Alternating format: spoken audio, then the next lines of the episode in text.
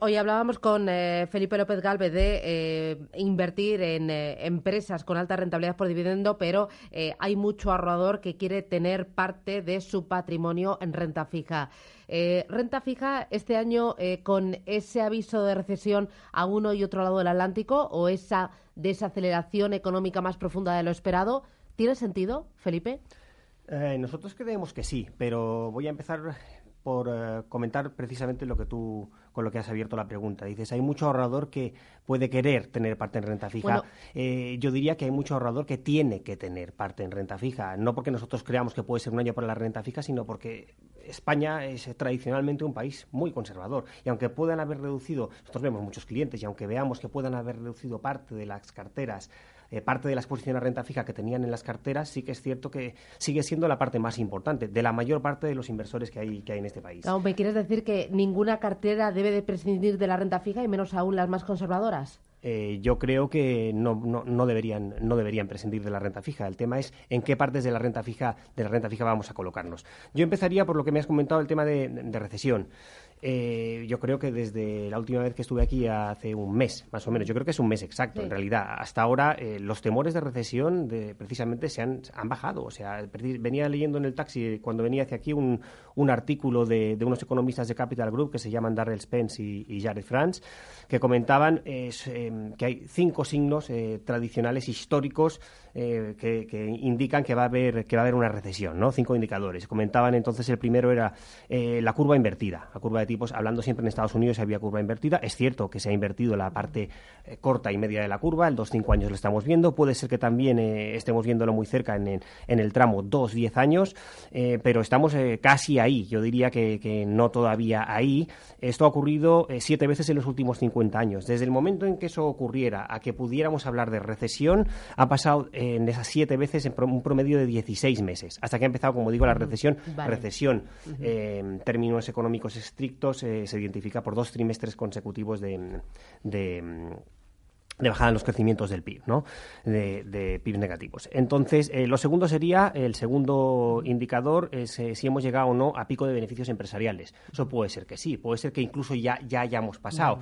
Ahora bien, eso ha ocurrido eh, diez veces en los últimos 70 años. la media de meses que han transcurrido desde que ha ocurrido eso hasta que ha habido una recesión han sido 26 meses, con lo cual estaríamos aún eh, bastante lejos de eso. El tercero sería un crecimiento del desempleo.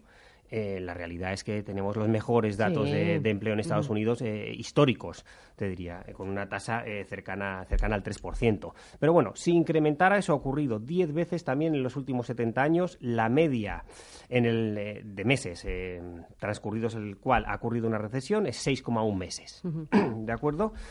El cuarto indicador que ellos comentaban es construcción de viviendas un descenso de un 10% ha precedido la mayoría eh, de, las recesiones, de las recesiones anteriores. Esa es una cosa que no estamos viendo que ocurra. Hemos visto algún mes, algún mes de, miniciclo que nosotros llamaríamos, pero de, momento no un cambio de tendencia clara en el tema de construcción de viviendas en Estados Unidos. Ha ocurrido seis veces en cinco años. La recesión ha venido 5,3 meses después.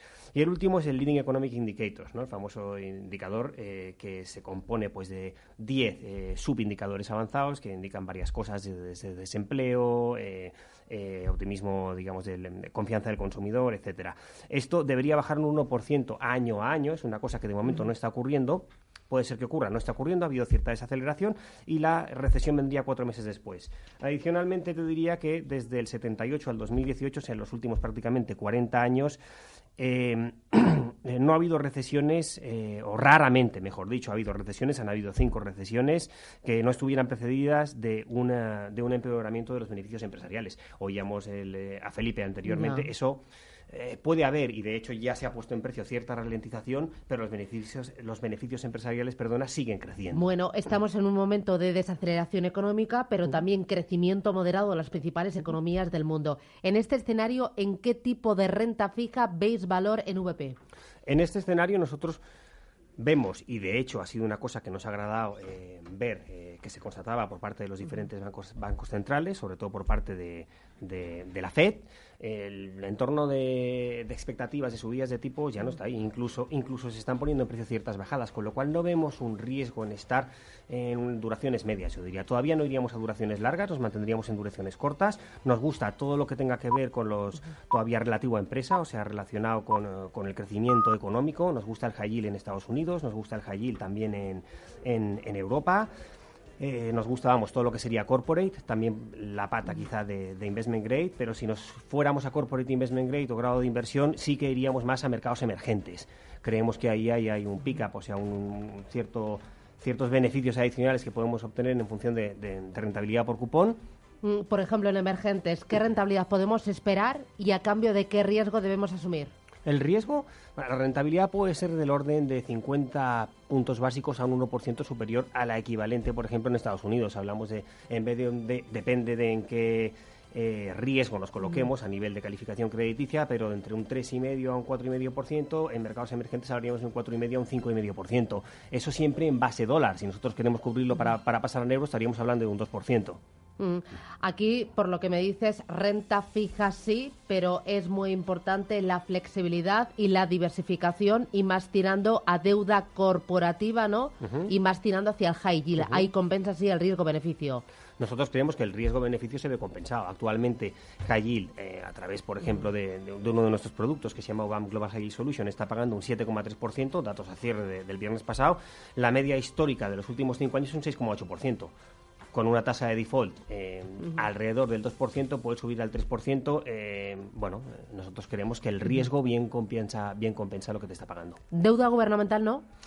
A deuda gubernamental nos cuesta más, nos cuesta más pese a que no preveemos expectativa de subido en, eh, de subidas de tipos, perdón, en los, en los largos plazos nos cuesta más porque porque la curva prácticamente está plana. Si la curva prácticamente está plana, el beneficio que puedes obtener, eh, digamos, en relación al riesgo, no lo vemos, la verdad. Nos quedaríamos en los cortos plazos. Fantástico, Felipe Lería, director general de VP en España. Gracias por esta explicación, esta pequeña clase de deuda, de renta fija, de esas oportunidades y veremos, el año prácticamente, nos hemos comido solo la primera parte del año, ¿no? Sí, pero nos hemos comido un principio de año que ha sido el mejor, en, depende del indicador que mires, pues incluso de los últimos 30 años, con lo cual... A ver cómo se da, ¿no? A ver cómo se da. Lo contaremos. Gracias, Felipe, un placer. Gracias. Hasta pronto.